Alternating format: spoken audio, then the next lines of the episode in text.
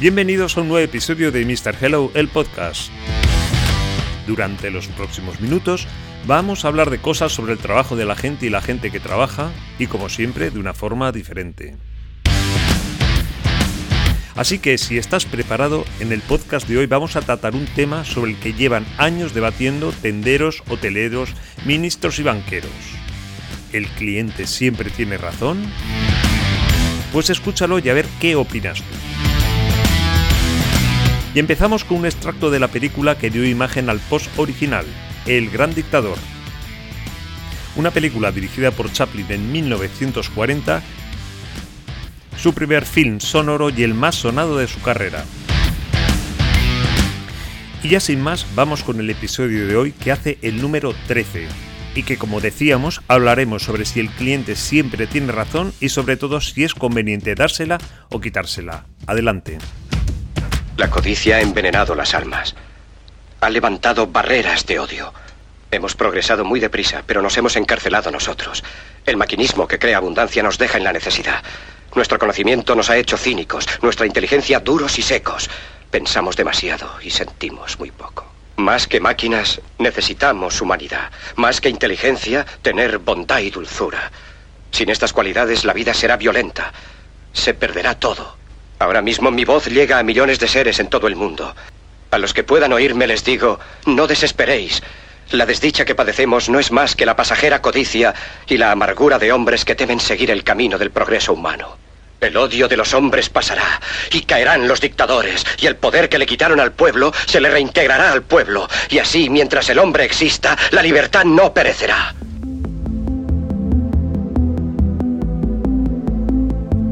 Todos somos clientes y pensamos que siempre tenemos razón. Y casi todos tenemos clientes que piensan lo mismo. Así es la vida. Todo depende del lado de la mesa en que te toque estar en cada momento. Pero más allá de tener razón, hay que razonar. Poner en juego el éxito de una campaña o arriesgar el importe que supone su inversión es irracional. E insisto, hablo de cliente y de agencia. Por eso no es cuestión de tener razón, razón tenemos todos. Lo que no tenemos son argumentos para exponer o defender nuestra razón, o ganas de ello. Parece que el viejo dicho de el cliente siempre tiene la razón lo hace innecesario, porque al final todo es una cuestión de dinero y el que paga manda. Y es que estamos un poco obsesionados con esto de la verdad. Yo me he enfrentado a presentaciones redondas que he cuadrado tanto en ejecución como en presentación y que me han tumbado con muchas o pocas contemplaciones. Hay veces, muchas veces, que es porque la información que me han transmitido es errónea, incompleta o desactualizada. Otras veces, algunas veces, porque hay peculiaridades de la compañía, de sus dirigentes, de sus empleados o de su historia que desde la agencia ignoramos. Incluso me he enfrentado al caso de que algo ha cambiado desde el periodo de dar el briefing hasta la presentación. Y en estos casos no te queda más remedio que refunfuñar mentalmente mientras esbozas una gran sonrisa y a empezar de nuevo. Luego está el caso de no acertar. De un creativo se espera que todo sea brillante y que siempre sea brillante, como el arroz. Y eso es extraordinariamente complicado. Lo normal es que un director de cine, pintor, escritor o cualquier otro profesional que trabaje con sus ideas tenga una obra maestra cada cinco obras normales. En publicidad pasa un poco lo mismo, y a veces el cliente te lo hace ver. O cuentas. Y por mucha rabia que te dé, igualmente hay que refunfuñar mentalmente mientras se esboce una gran sonrisa y a empezar de nuevo. Pero lo que realmente se lleva mal es el artículo 33, el no sé, el porque sí, el porque yo lo valgo. En estos casos mantener el tipo cuesta un poquito más. Cierto es que el fin de una agencia de comunicación no es la filantropía, pero ceder así porque sí puede ser muy peligroso. Yo, dependiendo del tipo de relación o de confianza que tenga con el cliente, lo peleo o no. Normalmente en una presentación si el cliente no lo ve, yo no insisto pero sí trato de obtener algo más de información sobre su visión para saber hacia dónde debo ir. No hay nada más frustrante para un creativo que salir con un no sé, porque yo tampoco sé.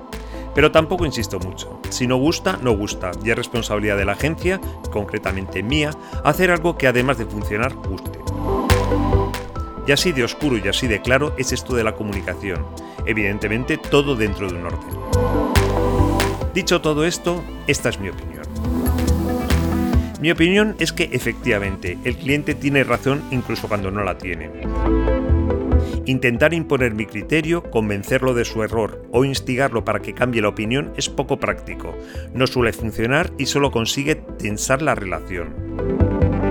Lo más óptimo es reconducir la acción según los comentarios, percepciones, argumentos o apreciaciones e intentarlo de nuevo, una y otra vez, una y otra vez, una y otra vez, hasta que lo vea, hasta que se vea, y sorprendentemente a veces el resultado es mejor al original. Así que nada, ya sabes, el cliente siempre tiene razón, incluso cuando no la tiene. Pero no está de más a veces quitársela, todo depende del beneficio de la campaña de comunicación. ¿Y tú qué opinas?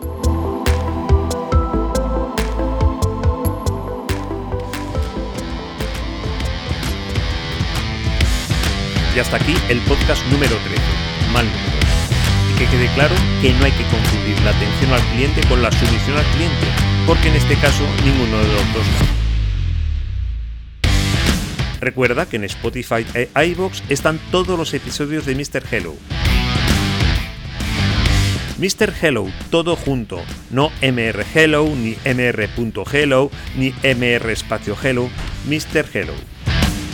Y por supuesto, te espero siempre fiel a mi cita semanal en MrHello.com, el blog en el que hablamos del trabajo de la gente y de la gente que trabaja, como siempre, de una forma diferente. Y nada más, nos vemos en el próximo episodio del podcast que será, pues cuando buenamente sea. Gracias por estar ahí, nos vemos, o si lo prefieres, nos leemos. Hasta la próxima.